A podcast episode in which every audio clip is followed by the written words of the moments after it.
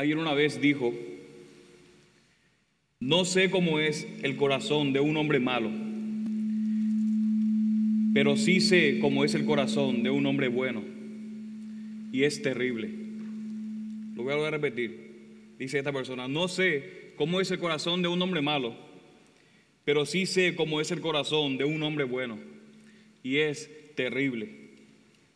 Por las semanas pasadas, la semana que hemos estado estudiando el Sermón del Monte, hemos escuchado una y otra vez la exposición que hace el Señor Jesús en el Sermón del Monte, donde nos lleva a cada uno de nosotros y a sus oyentes a que de una manera honesta, sincera realmente, tengamos que mirarnos a nosotros mismos por cómo realmente somos.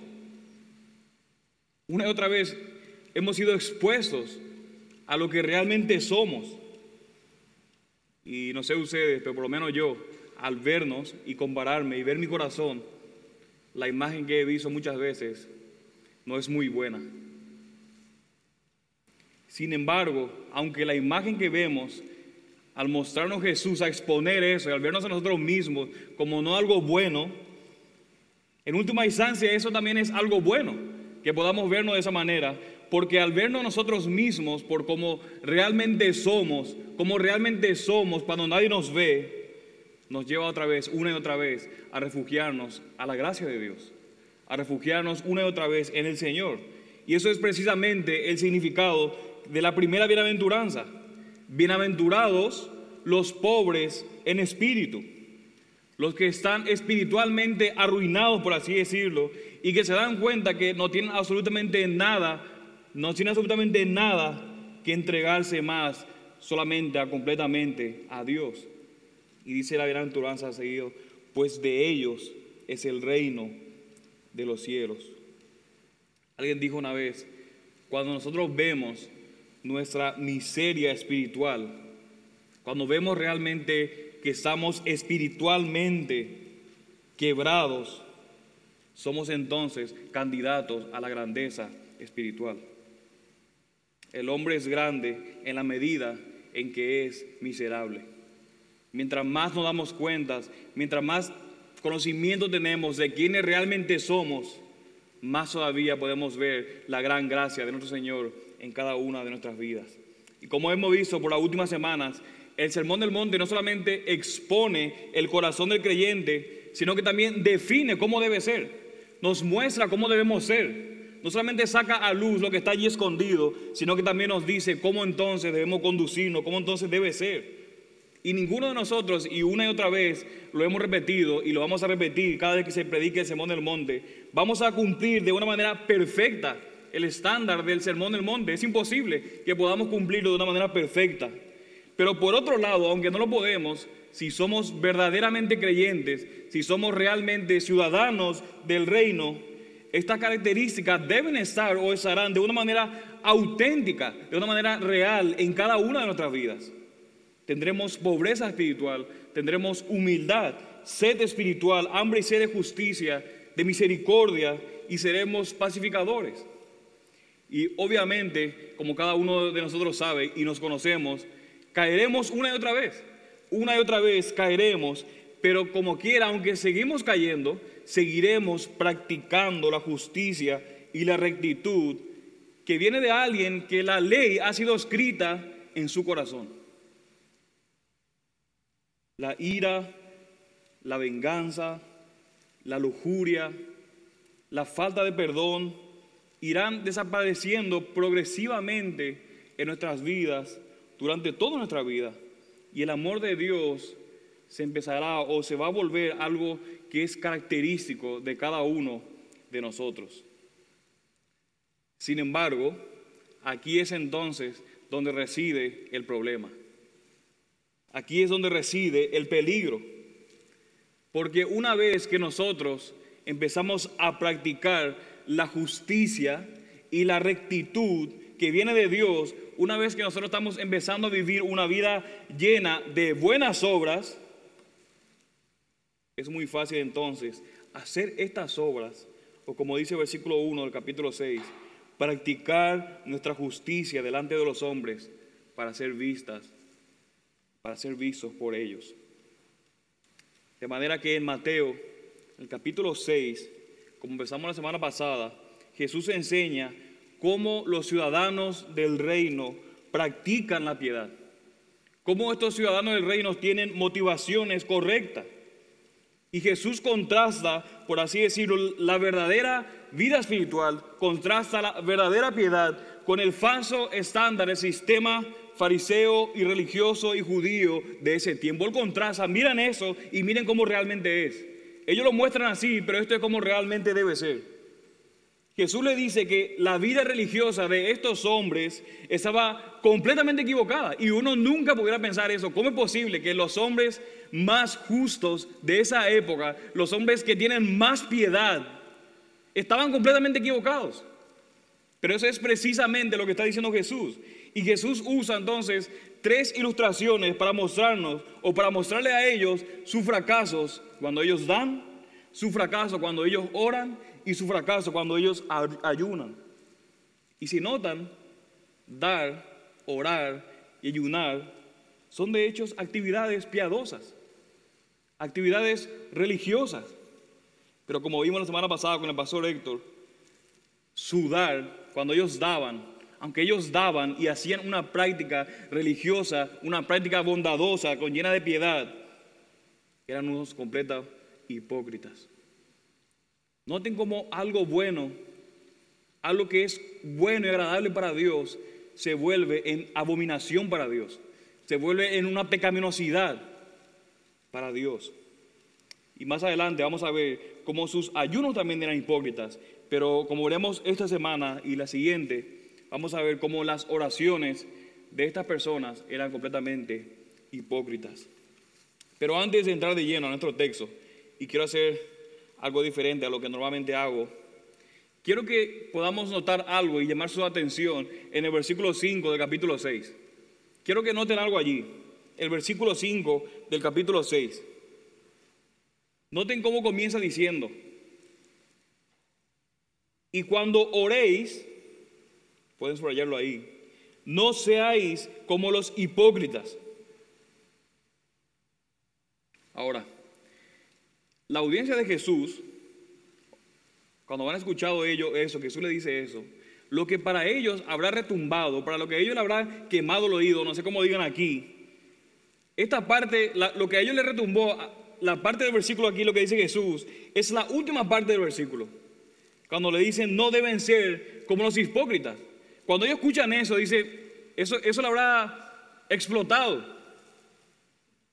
Sin embargo, mis hermanos, para muchos de nosotros, no es la última parte la que es una preocupación. No es la última parte la que retumba nuestro oído, sino que es la primera parte la que debe ser motivo de preocupación. Cuando le dice, cuando oréis. ¿Por qué digo esto, mis hermanos? Porque en el contexto aquí de Mateo, Jesús está asumiendo que su audiencia ora. Tres veces repite lo mismo, y cuando oréis, y cuando oréis, y cuando oréis. Jesús está asumiendo que ellos están haciendo eso, que ellos están haciendo eso, están practicando la oración. Tanto los discípulos verdaderos como los religiosos de la época y aún los paganos, como veremos, los, no judíos, practicaban eso. De alguna manera u otra, ellos trataban de comunicarse con Dios o con una divinidad, lo que sea, o con el Dios que tenían en su mente. Ellos lo trataban de hacer. Pero mis hermanos, esa misma suposición, lastimosamente, no se puede hacer en nosotros hoy en día.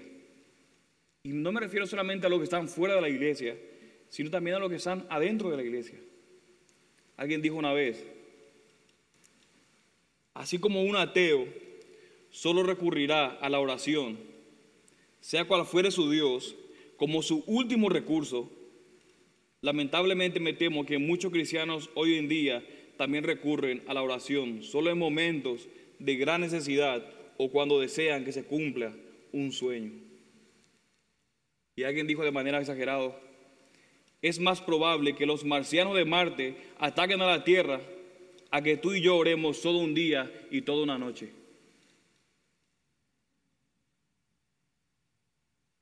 Y como vimos el miércoles, mis hermanos, siendo honestos, siendo sinceros, vivimos en un mundo con poca oración. Y no solamente un mundo con poca oración, sino que creyentes e iglesias que no oran o con poca oración. Y probablemente muchos de nosotros, o como dice Pastor Félix, probablemente no hay en, en las otras iglesias por afuera, no somos disciplinados cuando se trata de la oración. Y podemos usar un montón de excusas. Puede estar en su mente ahora justificando en este momento de por qué no ora o las razones por las cuales sí ora y cómo esto sí cuenta como oración o no. Usted puede dar miles de motivos que esté, miles de excusas y culpar a otras cosas del por qué no, no oramos. Pero al final recae en cada uno de nosotros la responsabilidad y la culpa del por qué no oramos. Y me temo, mis hermanos, que no oramos porque no conocemos a Dios. O peor, como vimos el miércoles pasado, no oramos porque no amamos a Dios. O porque no confiamos en Dios. O porque no necesitamos a Dios. Me importa más realmente lo que yo pienso, me importa más lo que yo digo y no lo que Dios dice o piensa. Y al final lo único que hago es decirle a Dios lo que ya yo pensé y lo que ya yo quise hacer y le digo al Señor que bendiga lo que yo ya quiero. La oración, por lo tanto, no nos importa mucho. De manera, mis hermanos, que empiezo este sermón donde Jesús no vio la necesidad de empezar, pero yo sí empiezo con una súplica y con un ruego para que oremos, mis hermanos, no sobre la base de que solamente es un mandato para cristianos, porque es un mandato que oremos, sino también porque creemos que realmente Dios existe y porque creemos que Dios se preocupa por sus hijos y porque Dios es poderoso para ayudar a cada uno de sus hijos. Así que mis hermanos, en esa mañana les ruego, y esto es para mí también, que oremos como una verdadera, como una expresión sincera de nuestra confianza y nuestro deseo de tener comunión con el Dios vivo y con el Dios verdadero. Pero al decir eso, muchos pueden preguntarse, entonces, ¿cómo debemos orar? ¿Cómo entonces debo orar? Es posible que tengamos deseo de hacerlo, pero tal vez no, no sepamos por dónde empezar a orar. Y mis hermanos y amigos, si es ahí donde te encuentras en esa mañana, déjame decirte que estamos en un buen lugar, porque es el lugar preciso donde se encontraban los primeros seguidores y los primeros discípulos de Jesús. Y si vemos el Evangelio de Lucas como contraparte del Evangelio de Mateo, cuando Jesús enseña el Padre Nuestro o la famosa oración modelo, esa enseñanza de Jesús viene como la respuesta de la petición de un discípulo que dice, Señor, enséñanos a orar. Señor, enséñanos a orar. De manera que sea esa, esa disposición nuestra también en esa mañana, que mientras estudiamos lo que dice Jesús, podamos decir, Señor, enséñanos a orar. Así que leamos nuestro pasaje de hoy, Mateo capítulo 6, versículo de 5 al versículo 8. Y dice así la palabra del Señor. Y cuando oréis, no seáis como los hipócritas, porque a ellos les gusta ponerse en pie y orar en las sinagogas y en las esquinas de las calles, para ser visto por los hombres. En verdad os digo que ya han recibido su recompensa.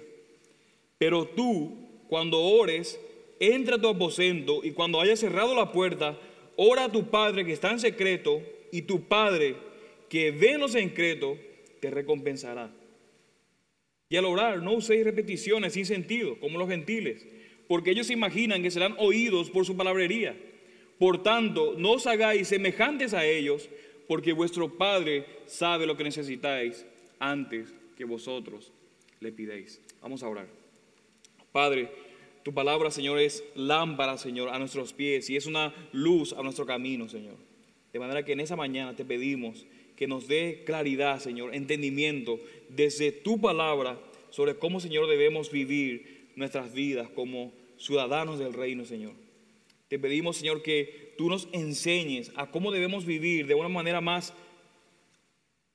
de una manera privada, Señor, que se refleje también de una manera pública. Y te pedimos, Señor, en esa mañana, que nos lleves a vivir vidas de santidad cada vez más profundas, Señor, mientras seguimos a nuestro Señor Jesucristo. Y te pedimos todo eso en tu nombre. Amén y amén.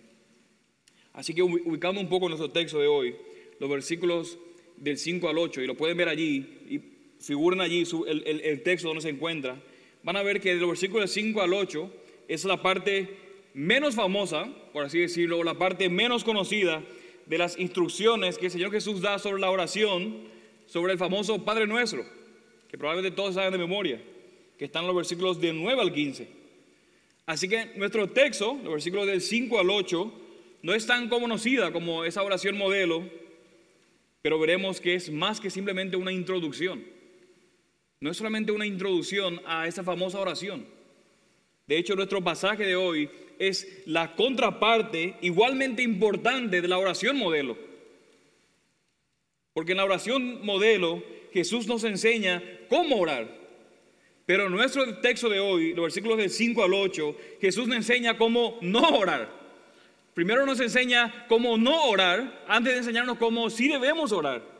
Y lo que Jesús tiene que decir sobre cómo nosotros no debemos orar es tan importante sobre lo que Jesús dice sobre lo que nosotros debemos orar. Y creo que esto es tan importante porque como dije, el pecado puede afectar aún hasta una de las actividades más piadosas que podemos hacer, la oración, para traernos gloria a nosotros mismos. Por eso aún antes de que enseñarnos a orar, Jesús nos enseña a cómo no debemos orar. Y podemos resumir, resumir nuestra porción de hoy primeramente en dos prohibiciones. No oren como los hipócritas, primer versículo, y no ores como los gentiles, punto número dos. Y cerraremos el punto número tres con una palabra de ánimo, que oremos con fe. Así que veremos dos provisiones, como no orar como los hipócritas, no ores como los gentiles, y cerramos entonces, ora, oremos con fe. Así que en primer lugar, vemos allí, no debemos orar como los hipócritas, versículo 5. Ahora, hipócritas todos se conocen probablemente de memoria o saben qué significa esta palabra, pero básicamente una transliteración del término griego que se utilizaba para los artistas en el teatro griego. Es de allí donde viene todo eso. Los actores venían, se ponían una máscara para ocultar su verdadera identidad, después salían al escenario y representaban un papel en el que fingían ser otra persona. De ahí de donde viene literalmente la palabra o los hipócritas, estos actores. De manera que orar como un hipócrita es básicamente actuar para ser alabados por los hombres. Cuando estamos orando como un hipócrita, lo que estamos haciendo es actuando para ser alabados por los hombres. Noten el versículo 5. Y cuando oréis, no seáis como los hipócritas, porque a ellos les gusta ponerse de pie y orar en las sinagogas y en las esquinas de las calles para ser visto por los hombres. Y mis hermanos, es muy importante que seamos muy claros aquí sobre lo que Jesús está condenando, sobre lo que Jesús está criticando. Es muy importante que podamos ver, porque primero no había nada de malo y no hay nada de malo en la manera en cómo ellos estaban orando. No había nada de malo, de hecho, orar de pie, como estaban haciendo ellos, era la postura común de las personas que oraban en el primer siglo, en el primer tiempo. Eso era algo común para ellos orar de esa manera. Así que en primer lugar, Jesús no está condenando, no está diciendo que está mal como ellos estaban orando, su postura. Tampoco era el problema el lugar donde ellos estaban orando. De hecho, las sinagogas era el lugar de oración, era el lugar de adoración, era el lugar de servicio, el lugar de compañerismo al que asistían las personas, los judíos, que no vivían cerca del templo de Jerusalén. Tenían como una mini iglesia allí, porque para ellos el templo de Jerusalén era lo máximo. Así que los que vivían lejos de allí se reunían y se congregaban en estas sinagogas. Así que no había absolutamente nada de malo el lugar donde ellos estaban orando. Tampoco había nada de malo en que ellos oren en las esquinas de las calles. Aunque pudiera ser un síntoma, como que algo raro, como que ellos estén orando en las esquinas de la calle, donde todos lo estaban viendo. Pero todavía podemos decir que no hay nada malo en eso. Porque al igual, por ejemplo, que muchos musulmanes modernos de hoy, los judíos en ese tiempo oraban en tiempos específicos y determinados, donde tocaba la trompeta y ellos se paraban y oraban. Ahora es posible que ellos sean estratégicos y ellos pensaban, bueno, hasta ahora es la hora que, va a sonar la trompeta y vamos a orar. Entonces ellos se iban intencionalmente a una esquina de la calle para que, oh, justo me tocó aquí cuando la hora y empieza a orar en frente de todos. Así que no estaba nada malo que ellos oren allí, pero puede ser un síntoma. Pero Jesús no está diciendo que está mal las formas en las que ellos estaban haciendo eso. El problema no era ni la postura, el problema no era ni el lugar, sino que el problema era la motivación por la cual estaban haciendo todo eso. Y estos hipócritas oraban para recibir las alabanzas o el aplauso de las personas. Y como Jesús lo dice aquí con un sarcasmo, dice, esa es o esa era su recompensa.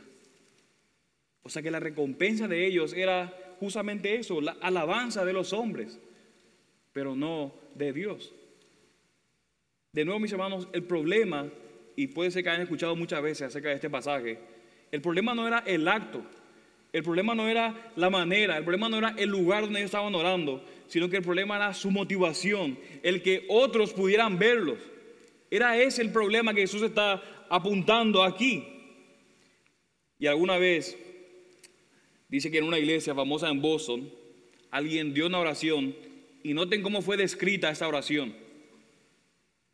Fue descrita como la oración más elocuente jamás ofrecida a una congregación de Boston.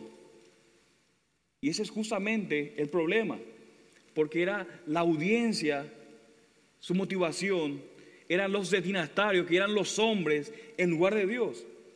Y cualquier persona, mis hermanos, que ora para ser visto por los hombres, es un hipócrita. Cualquier persona que tiene ora con la motivación de ser visto por los hombres es un hipócrita. Así que mis hermanos, cuando nosotros oramos, ¿quién es nuestra principal audiencia? ¿Quién es nuestra audiencia? ¿Y cuál es el motivo por el cual estamos orando de esa manera? Porque es justamente a eso lo que Jesús está apuntando en ese texto. Y alguien escribió un libro una vez sobre la oración y dijo, nunca debemos pronunciar una sola sílaba de oración, ya sea en público o en privado, hasta que estemos definitivamente conscientes de que estamos en la presencia de Dios y de que le estamos orando a Él. Nunca debemos decir ni siquiera un amén, ni nada, ninguna palabra, a no ser que estemos completamente conscientes de que estamos orando, de que estamos en la presencia de Dios y de que le estamos orando específicamente a Él.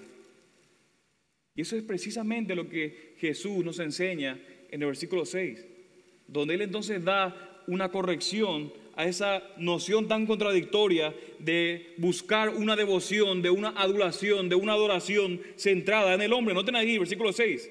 Jesús le dice, pero tú, como contraparte, cuando ores, entra a tu aposento y cuando hayas cerrado la puerta, ora a tu Padre que está en secreto y tu Padre que ve en lo secreto te recompensará.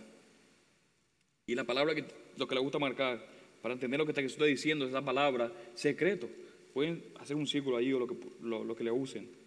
Es la palabra secreto la que tenemos que entender, es la clave para entender lo que Jesús está diciendo aquí. Porque mis hermanos, la oración que es recompensada es aquella que se asegura que los únicos ojos abiertos para nosotros durante el momento que estamos orando sean los de Dios que esté enfocado, que los únicos ojos que sean abiertos en mi oración y que me importa y que me estén viendo sea realmente el de Dios, que ve en lo secreto. Porque Dios es omnipresente, el Dios que me ve cuando yo doy, el Dios que me ve cuando yo oro y el Dios que me ve cuando yo ayuno. Dios me ve. Y no es que Jesús se está oponiendo a la oración pública. De hecho, nosotros hacemos oraciones públicas constantemente aquí. Tenemos oración de inicio, tenemos oración pastoral, tenemos oración antes del sermón, tenemos una oración al terminar. Los miércoles tenemos oraciones. No es que está mal la oración pública.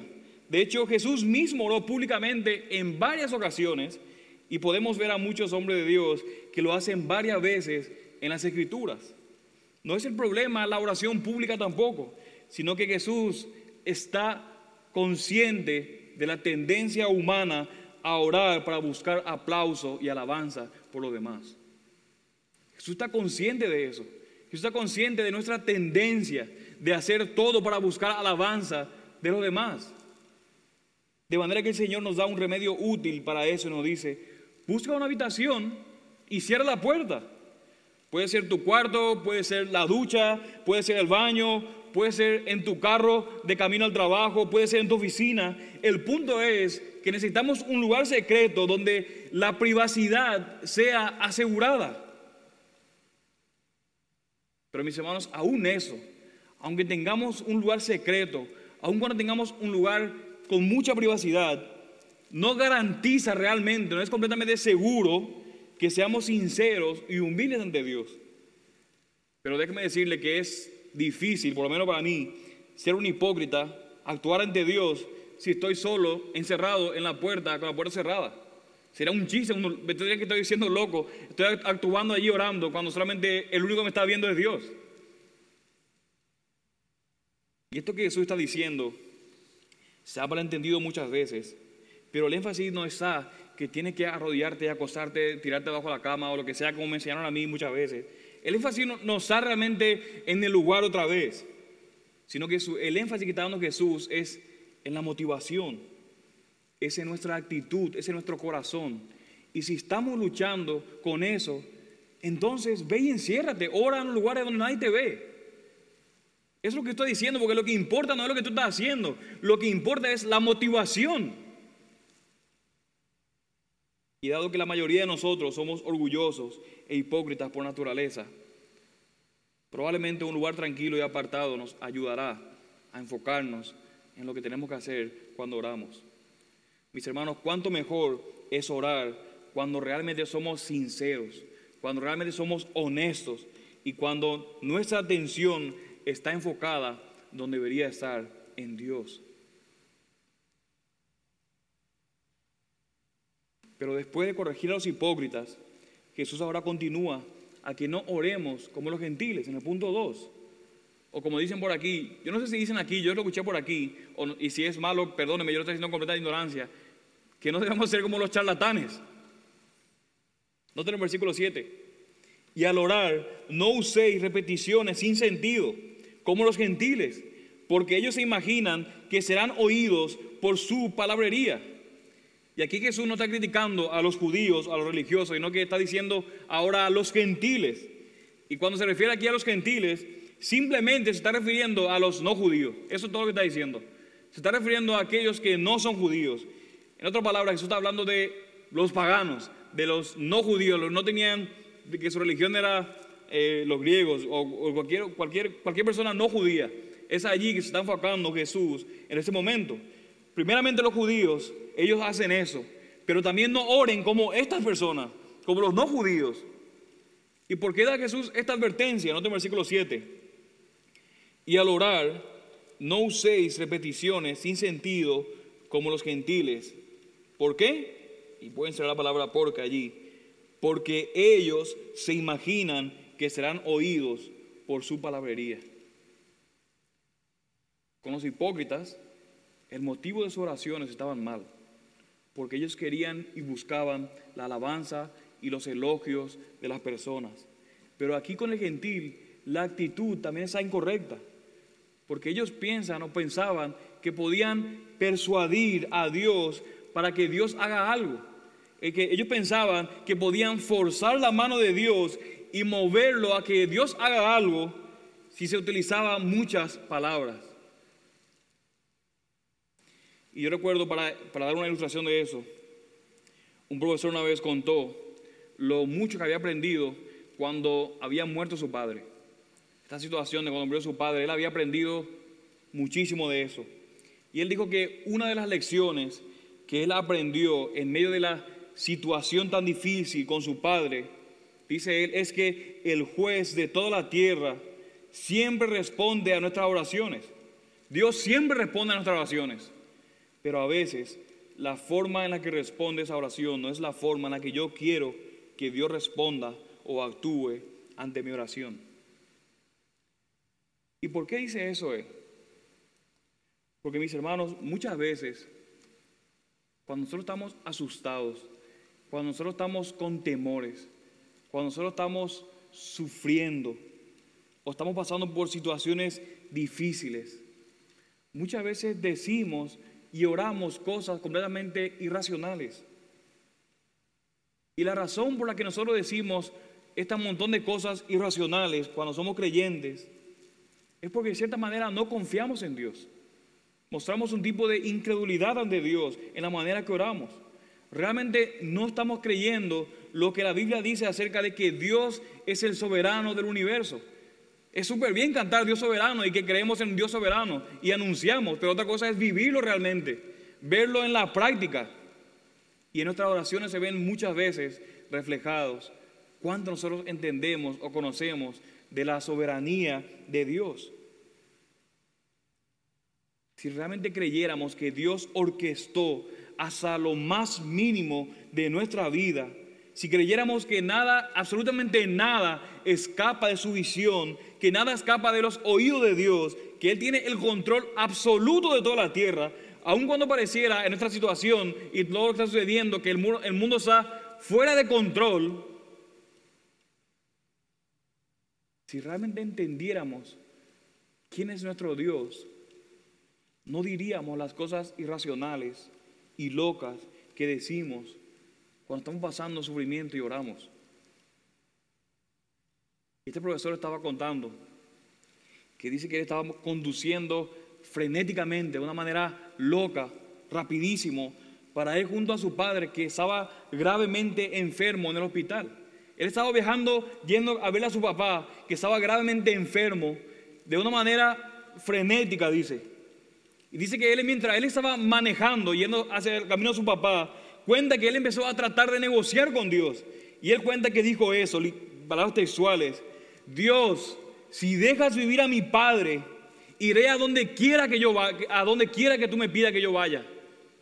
Si solamente dejas vivir a mi padre, yo haré eso. Si me dejas verlo consciente por última vez, si me dejas verlo nada más consciente por última vez a mi padre, porque estaba gravemente enfermo allí y con máquinas, si solamente me llegas, me permites verlo una sola vez, consciente, haré absolutamente lo que tú me pidas. ¿Hemos hecho alguna vez eso? Y hermanos y amigos, nosotros haremos lo que Dios nos ordene y lo que Dios nos mande hacer, sea que responda nuestra oración o no, porque Él es Dios. ¿Y saben qué? El profesor cuenta que él al final no pudo ver más a su papá consciente. Que cuando llegó junto a su papá en el hospital, él estaba vivo solamente por las máquinas que lo mantenían vivo. Y que apenas desconectaron las máquinas, su padre murió al instante. Y él cuenta que lo que no pudo ver en ese momento, lo que no pudo captar en ese momento, es que primeramente la oración no se podía utilizar para exigirle algo a Dios. Él no podía utilizar la oración para exigirle algo a Dios. Él no pudo ver que por medio de la oración, lo que él tenía que hacer no es que Dios haga lo que él quiere que haga, sino que debía pedirle a Dios que haga su voluntad que haga Dios cumpla su voluntad y no la de Él. Pero también Él cuenta que en ese momento Él tampoco no pudo ver que Dios lo estaba preparando para recibir algo que Él ni siquiera estaba esperando recibir. Y era la salvación y la conversión de su madre y no la vida prolongada de su padre.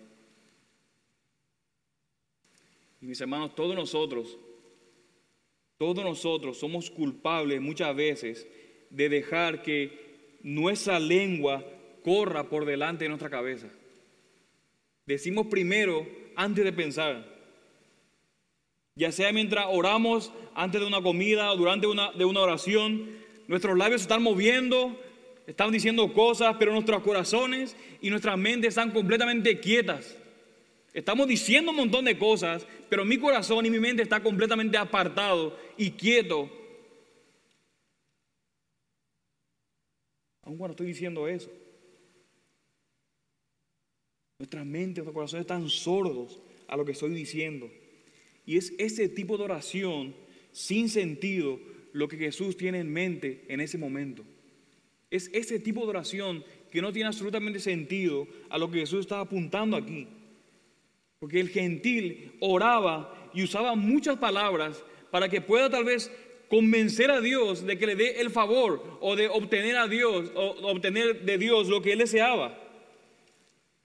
Pero Jesús más bien nos enseña que debemos orar con pocas palabras. Martín Lutero dijo así de esta manera, las oraciones deben ser breves, frecuentes e intensas, porque Dios no pregunta cuánto o cuánto tiempo has orado, sino si procede del corazón. El poder de la, de la oración, mis hermanos, no se encuentra en la cantidad o en la abundancia de palabras que podamos decir. Porque de hecho, ni siquiera sabemos orar como deberíamos. Ninguno de nosotros. Eso lo dice la Escritura en Romanos capítulo 8, versículo 26. Ni siquiera sabemos orar como deberíamos. El Espíritu Santo debe interceder por nosotros y llevar nuestra oración delante de Dios, porque ni siquiera sabemos lo que debemos pedir. Y otra vez, Jesús no está condenando que las oraciones sean largas aquí. Y hay lugar para eso. De hecho, vemos que Jesús varias veces oró durante toda la noche y varias veces. Pero noten lo que dice Eclesiastés, capítulo 5, versículo 1 y 2. Guarda tus pasos cuando vas a la casa de Dios y acércate a escuchar en vez de ofrecer el sacrificio de los necios, porque eso no saben que hacen el mal. No te des prisa en hablar, ni se apresure tu corazón a proferir palabra delante de Dios, porque Dios está en el cielo y tú en la tierra, por tanto sean pocas tus palabras. Al final, mis hermanos, la oración no es para que nosotros torzamos el brazo de Dios, sino que al final la oración es para que nosotros podamos aferrarnos a su voluntad. Así que Jesús nos dice, no oren como los hipócritas, no oren como los gentiles. Y finalmente, debemos orar con fe. Note cómo cierra el versículo 8. Por tanto, no os hagáis semejante a ellos porque vuestro Padre sabe lo que necesitáis antes que vosotros le pidáis. Seis palabras aquí deben alentar nuestro sentido y producirnos temor. No os hagáis semejantes a ellos. No os hagáis semejantes a ellos. No seamos como los hipócritas que anhelan la alabanza de los demás, no seamos como el hipócrita que de hecho ve a la iglesia o ve la iglesia como un lugar para buscar o para ganar aprobación. En el mundo nadie me hace caso, pero en la iglesia sí, porque todos me aman allí. Así que voy a aprovechar, me voy a la iglesia y voy a buscar aprobación. No seamos como el gentil que está tratando de persuadir a Dios para que actúe de acuerdo a sus deseos. Y de hecho esto es completamente, cuando, cuando pensamos seriamente, completamente tonto. Porque somos hormigas delante de Dios y es imposible, de hecho, que podamos, hormigas miserables, llamar la atención a Dios con muchas palabras. Pero no seamos como el gentil que piensa que a Dios le impresionaba o le impresiona las palabras y las elocuencia por encima de la sinceridad. ¿Y por qué Jesús dice todo eso? Y presten atención en esto, mis hermanos, porque es sumamente asombroso e intimidante cuando pensamos en eso. Porque note lo que dice Jesús, palabras sumamente increíbles. Y quiero que antes de leer el texto, piense en ese momento, literalmente piense, piense en cualquier dolor, en cualquier dolor que tenga ahora, cualquier el dolor, o cualquier sufrimiento, o cualquier necesidad que tenga ahora, o cualquier preocupación que, que aún nadie sabe, ni su esposa, ni su hijo, ni su padre, nadie. Piense en ese momento ahora y esto es lo que dice Jesús. Porque vuestro Padre sabe lo que necesitáis antes que vosotros le pidáis. Porque nuestro Padre sabe lo que necesitamos aún antes de que nosotros le preguntemos. Mis hermanos, nosotros no oramos para informar a Dios de mi situación. Nosotros no oramos a Dios para informar algo porque Él sabe aún de antemano cuáles son nuestras necesidades. Y Jesús dice, solo en Dios por lo tanto debes esperar, porque Dios sabe lo que necesitamos aún antes de lo que nosotros, de que nosotros le podamos pedir algo. De manera que al final nuestras oraciones son manifestaciones de nuestra confianza en el conocimiento de Dios, en el conocimiento de que Él sabe nuestras necesidades personales y aún nuestras necesidades como congregación. Dios lo sabe todo. Y alguien puede estar pensando, entonces si Dios conoce todas nuestras necesidades, ¿qué sentido tiene que oremos? ¿Por qué oramos? Si Dios sabe lo que vamos a decir antes de que nosotros le digamos algo, ¿por qué oramos? Este es el tipo de preguntas que normalmente nosotros hacemos. Si Dios ya lo sabe, ¿por qué entonces oramos? Sin embargo, mis hermanos, la lógica bíblica es completamente diferente. La lógica bíblica dice al final, porque Dios ya lo sabe todo, y como Dios ya sabe todas las cosas, por lo tanto, estoy aún más motivado y tengo aún más razones todavía para orar. ¿Por qué? Porque el conocimiento de Dios me recuerda el cuidado de Dios aún sobre los problemas más minúsculos de mi vida. Y me anima a ir a Él. Y no porque quiero que el soberano del universo, y, así, díganlo así, que el soberano del universo me dé respuestas, porque Él es el soberano del universo y hace las cosas de acuerdo a su voluntad. Él ya sabe lo que necesito. ¿Para qué quiero respuestas? Si Dios ya lo sabe lo que yo necesito.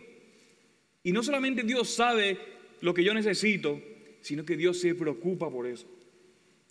Mis hermanos, la omnisciencia de Dios, el que Dios sabe todas las cosas, nos debe motivar a ir a Él en oración.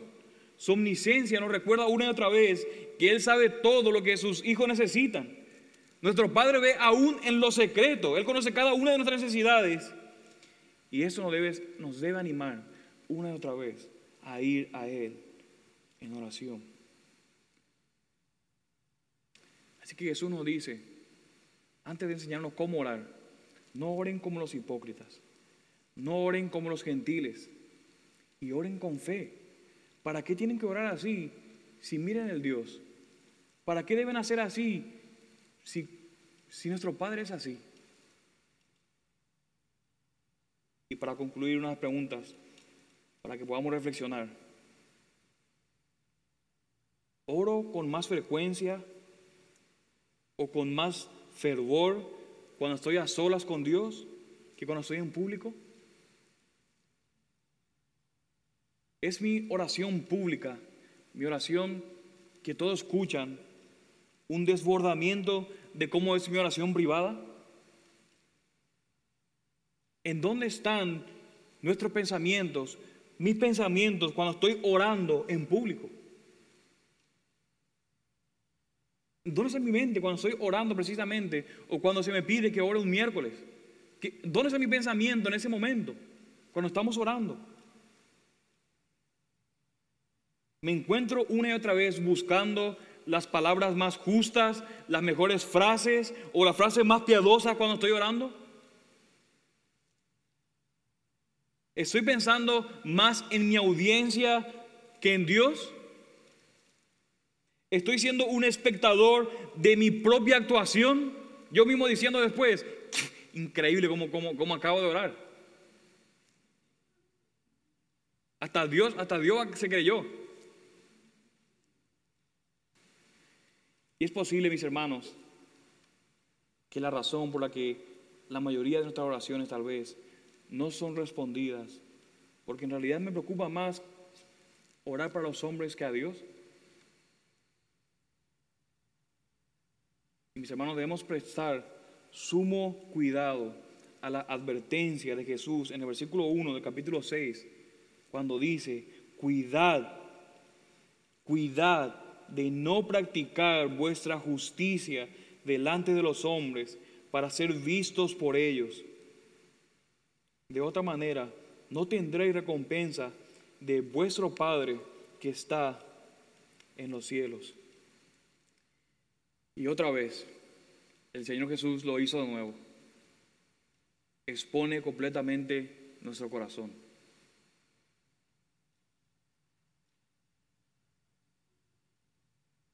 Porque ¿qué está haciendo al final nuestro enfoque?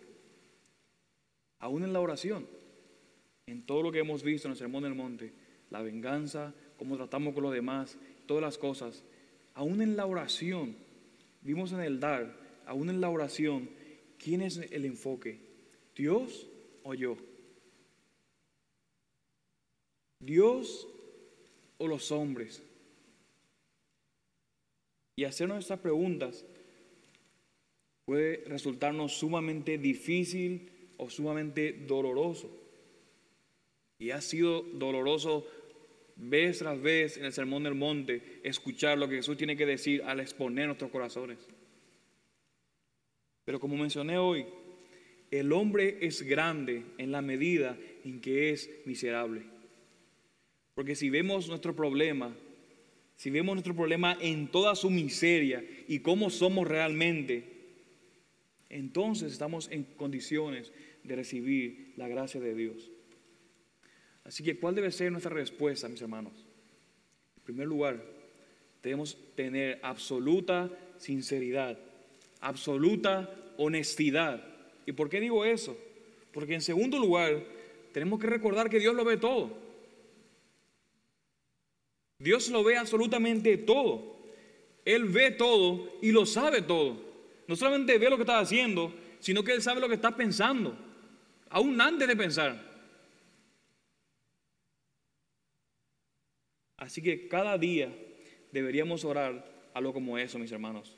Dios, porque tú sabes todas las cosas, tú conoces mis motivaciones. Ayúdame, Señor, a vivir para ti. Y aquellos que conocen a Dios, podemos orar con la confianza de que el Padre lo sabe todo. Eso que Dios lo sabe todo es una confianza y un ánimo para el creyente. Porque Dios sabe lo que necesitamos aún antes de lo que le pidamos. Porque como dijimos, nuestra oración no le informa a Dios de nada de lo que ya Él ya lo sabe. Simplemente, mis hermanos, reconozcamos en nuestro corazón que Él es el único, Dios es el único que puede manejar cualquiera sea la situación en la que estemos. Cuando mi hermano me falle, cuando mi padre me falle, cuando mis, mis hermanos creyentes me fallen, aun cuando la iglesia me falle, Dios, Dios no lo falla. Dios sabe absolutamente todas las cosas. Podemos descansar en Dios. Podemos reconocer que cualquiera sea la situación en la que estemos, Dios tiene cuidado de nosotros. De manera que podemos orar con confianza. Y alguien dijo, anote eso. Dios lo sabe. Puede anotar allí grande en su Biblia o escríbanlo en su, espejo a los que le gustan verse, peinar o lo que sea. Cuando nuestras cargas son pesadas, Dios lo sabe. Cuando nuestra fe está siendo probada, Dios lo sabe. Cuando mi corazón está roto, Dios lo sabe. Cuando mi mente está confundida, Dios lo sabe. Y aun cuando estamos caminando en oscuridad, Dios lo sabe. La oración nos recuerda una y otra vez que esa vida no está fuera de control, no está fuera absoluto del control del Dios soberano del universo. Así que la pregunta final es, si tú eres un hijo de Dios, ¿eres un hijo de Dios? ¿Eres un hijo de Dios? Porque si no eres un hijo de Dios en esta mañana, creerás hoy en aquel que aún se anticipa a tus necesidades antes de que le preguntes. De hecho, déjame decirte, amigo, que aun cuando no sabías lo que necesitabas, aun cuando ninguno de nosotros sabíamos de hecho que lo necesitábamos y estábamos ciegos, Dios envió a su Hijo para morir, para que pudiéramos tener un camino y así tener comunión con Él en una relación como Padre. Así que amigo, amiga que estás en esta mañana, ¿orarás hoy a Dios el Padre a través del Hijo ahora mismo?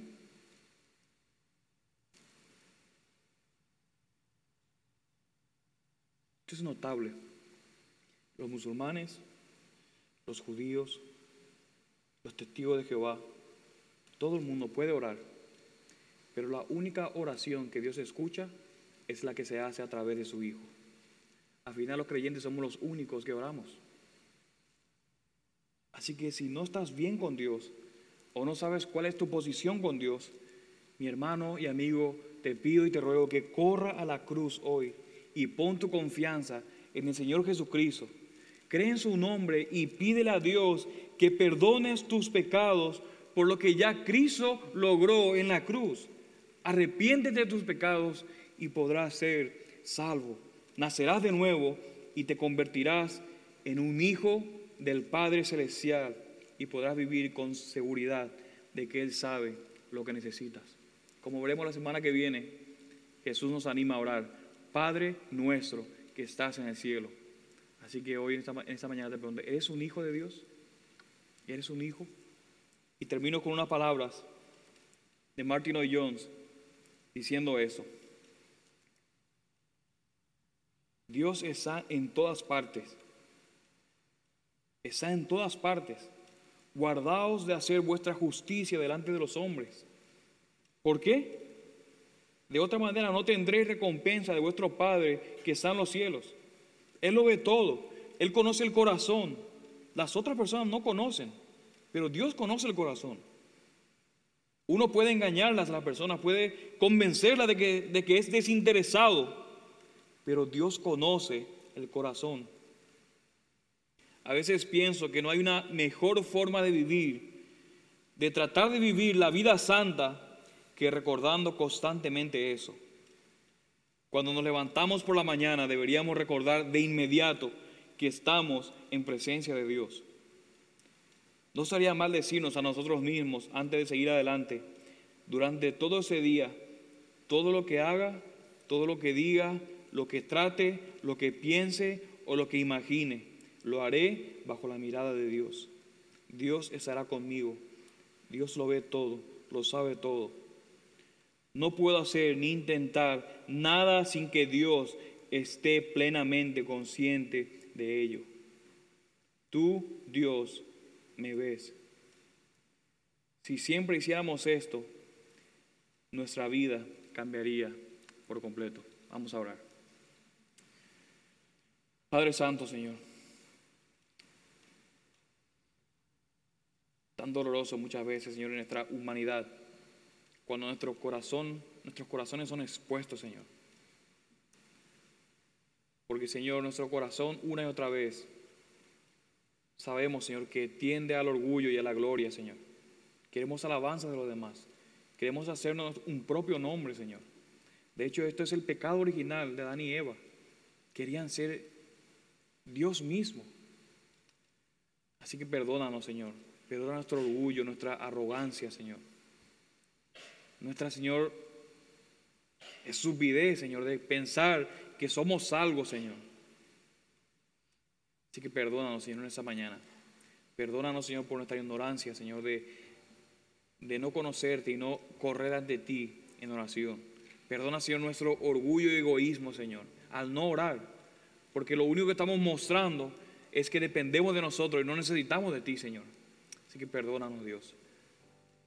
Que no seamos, Señor, que no oremos, Señor, como estos religiosos, estos hipócritas, Señor. Que no oremos, Señor, como los gentiles, sino que podamos orar, Señor, con fe al Dios que lo sabe todo, al Dios que ve en los secretos, Señor. Que cuando nadie me ve, tú lo ves, Señor, y tú lo sabes. Así que, Señor, que podamos confiar en ese Dios. Y aun cuando nosotros caigamos, Señor, y una y otra vez caemos, Señor, podamos correr a tu gracia, Dios. Porque hemos visto hoy que mientras más estamos conscientes de nuestra miseria, más, Señor, correremos a ti en oración, Señor. Así que gracias, Dios, por tu palabra. Te pedimos, Señor, que hayamos sido enseñados por tu palabra, Señor, convencidos por tu palabra, Señor, lo que tengamos que hacer, Dios. Que podamos hacerlo todo con un corazón sincero, Señor, con un corazón que la única mirada que está buscando es la tuya, Señor, y que podamos vivir todos los días corandeo, Señor, bajo la presencia de Dios, bajo el conocimiento, Señor, de que tú nos ves y que tú lo sabes todo, Señor. Para los que somos tus hijos, esto es un ánimo y un gozo. Pero para los que no son tus hijos, esto es un terror, Señor. Que tú lo sepas todo y que tú veas todo, Señor, debe ser un terror para los que no te conocen. Así que te pido, Señor, en esa mañana, que tú puedas obrar mediante la exposición de tu palabra, de tu evangelio, Señor. Si hay aquí que no te conoce, Dios, que pueda verte a ti, Señor, por como tú eres, y que pueda verse a Él como lo miserable y lo terrible que realmente es y pueda correr a la cruz al Señor Jesús, quien Señor, por medio de su obra, Señor, tú te anticipase a nuestra necesidad, aun cuando no veíamos, Señor, para que hoy pudiéramos tener un camino a ti. Así que bendice la posición de tu palabra en esta mañana y que podamos salir aquí, Señor, aplicando, Señor, cada una de las lo que tú nos dices en tu palabra. Así que gracias a Dios. En el nombre de Jesús oramos. Amén y amén.